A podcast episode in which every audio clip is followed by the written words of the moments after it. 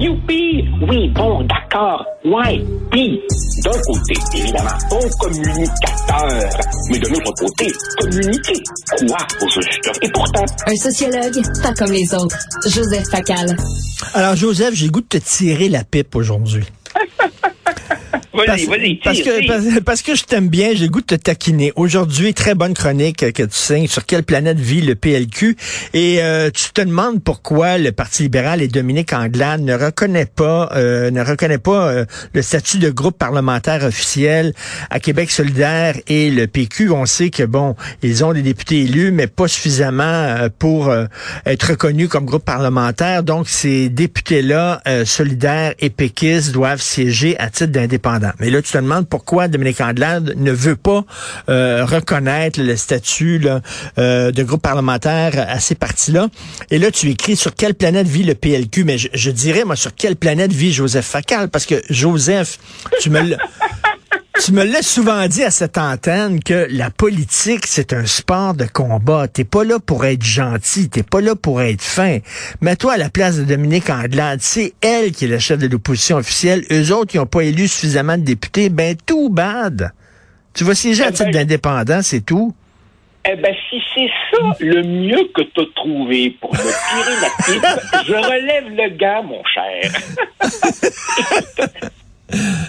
Vas-y. quand tu dis, quand tu dis, quand tu dis que je dis ou que j'ai dit la politique est un sport de combat et on prend pas de prisonniers vrai.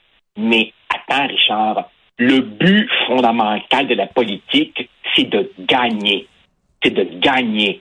Et des fois, tu gagnes en étant tough, mais des fois, en étant trop tough, quand tu n'as pas les moyens de tes ambitions, tu t'éloignes de la victoire. Tu scores dans ton but. Autrement dit, la politique, c'est un exercice de froideur où il faut que tu regardes qu'est-ce qui est le mieux pour toi à un moment X en te disant comment je vais être perçu, comment je vais être jugé? Et là, évidemment, le problème, c'est que les prétentions de Mme Anglade d'être seule ou pratiquement seule comme vraie opposition euh, vis-à-vis de François Legault, ces prétentions sont tellement, tellement, tellement déconnectées par rapport à sa situation objective qu'elle nuit à sa crédibilité et ce faisant, elle s'éloigne de l'objectif fondamental qui est le sien, qui doit être de rebondir et de gagner. Sais, Richard, quand c'est rendu, quand c'est rendu que même des chroniqueurs farouchement libéraux et fédéralistes invitent Mme Anglade à reconsidérer, c'est peut-être que même leur perspective partisane, c'est juste un très mauvais calcul de sa part. Mais en même temps, euh, effectivement, tout le monde se pose la question comment elle peut être chef de l'opposition officielle alors que son parti a récolté moins de votes euh, que Québec solidaire? Euh, ça n'a aucun sens. Euh, mais en même temps, c'est pas elle qui l'a inventé le maudit système. Le système, il est comme ça. C'est ça le jeu, c'est ça la game. Elle a gagné. Qu'est-ce que tu veux? Et voilà. Et pourquoi, tu sais, la gentillesse est peut-être surestimée dans la vie personnelle et dans la vie politique aussi. C'est peut-être surestimé d'être gentil avec les autres.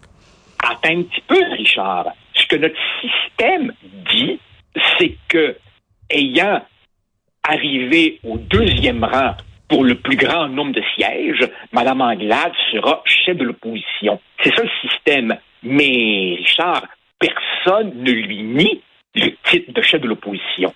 Personne ne lui nie.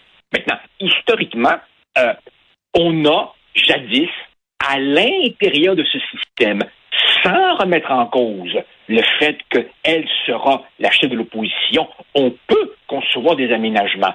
Dans le fonctionnement du Parlement, il y a un paquet d'affaires qui se négocient.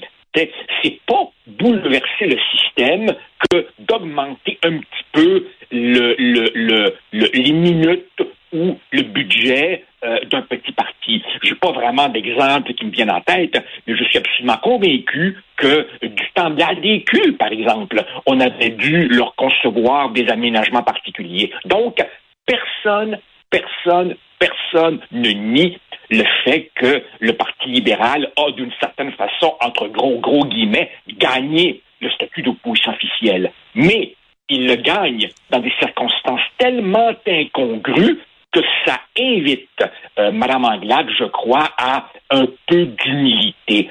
Pour moi, Richard, la vraie question, c'est par quel curieux raisonnement en est-elle venue à cette conclusion? Et là, je me dis, de deux choses l'une. Ou bien elle pense vraiment, vraiment, vraiment qu'elle est assez forte pour se permettre de baïonner deux partis qui ont eu plus de votes qu'elle, et à ce moment-là, je m'interroge sur son sens d'irréalité.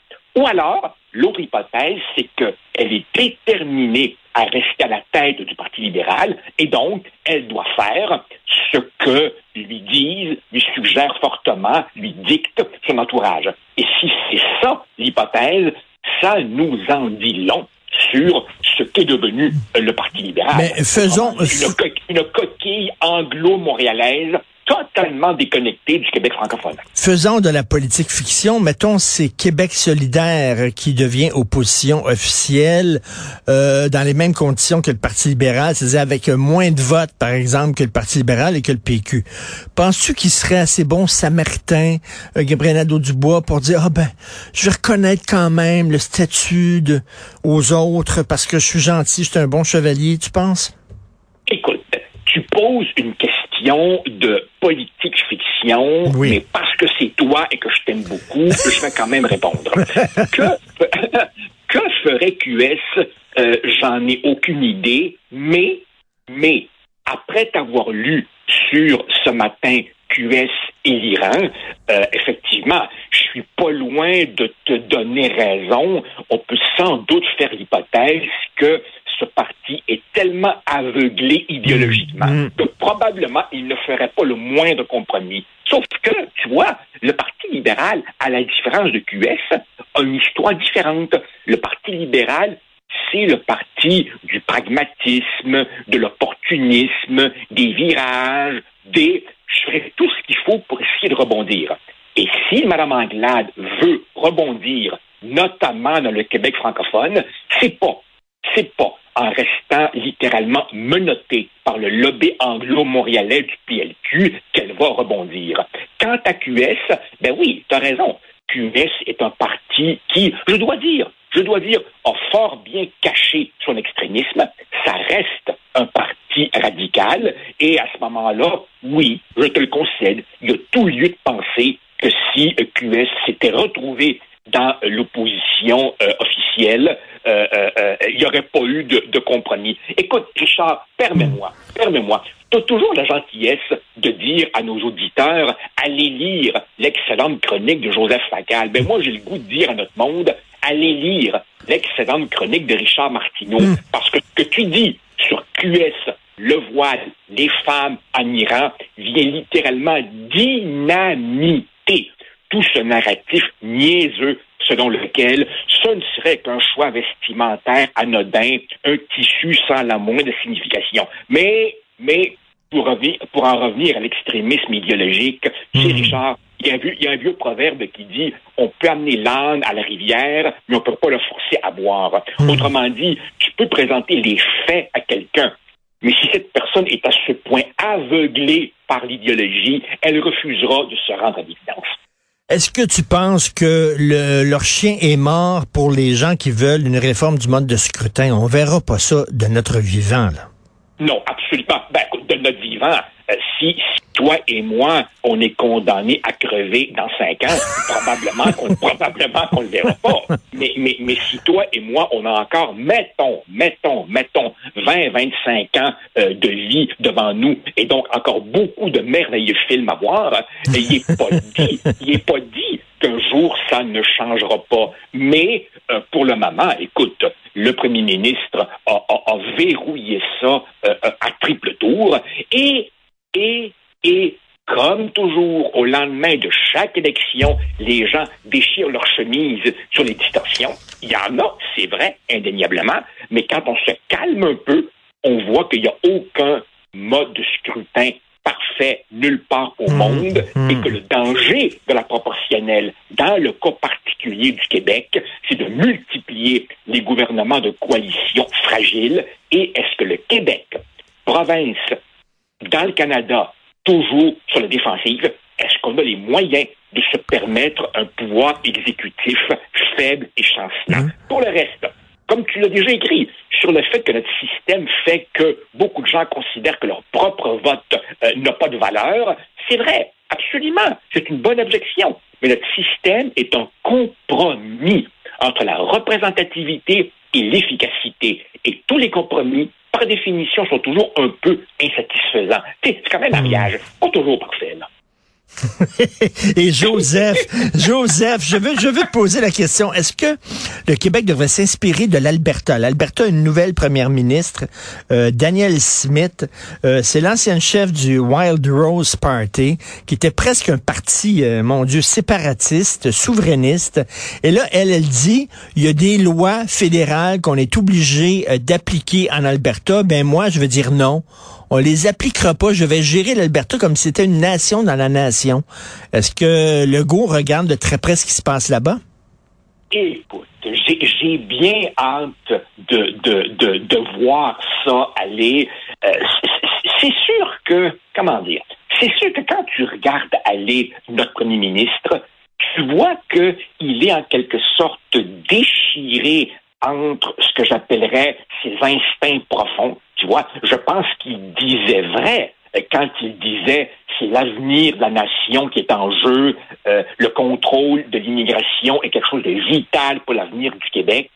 Il le disait peut-être un peu maladroitement, mais ça sentait la sincérité. Je crois qu'il est réellement convaincu qu'il y a là un danger pour nous si on ne gère pas mieux cette question épineuse. Mais de l'autre côté, Écoute, François Legault est à la tête d'une coalition. Autrement dit, dans son Conseil des ministres, il y a beaucoup de gens qui sont des fédéralistes. Et donc, s'il se lançait à la Daniel Smith dans des espèces de gestes de rupture, dans des gestes de désobéissance constitutionnelle, ça brasserait dans la cabane caquiste. Ce qui nous ramène à la question que toi et moi, on discute depuis des mois. Quel sera le sens, quel sera le contenu du deuxième mandat de François Legault? Est-ce qu'il va hmm. simplement revenir à l'éducation en disant c'est parce que c'est ce que j'ai toujours voulu faire et la pandémie m'en a euh, empêché? Ou bien est-ce qu'il va lancer quelque chose de profond sur le front, disons, euh, langue, identité, immigration, ou en effet, effectivement, il en va de l'avenir du Québec français? Ça, ça reste une question pour moi aussi ouverte aujourd'hui qu'au moment du déclenchement de l'élection. Tout à fait. Alors, je t'ai tiré la pipe et tiens, mon, mon élastique, à force de les tirer, me pétait en pleine face. Merci, Joseph Facal. Une excellente chronique. Hein. Sur quelle planète vit euh, le PLQ? Merci. On se reparle de cinéma vendredi, Joseph.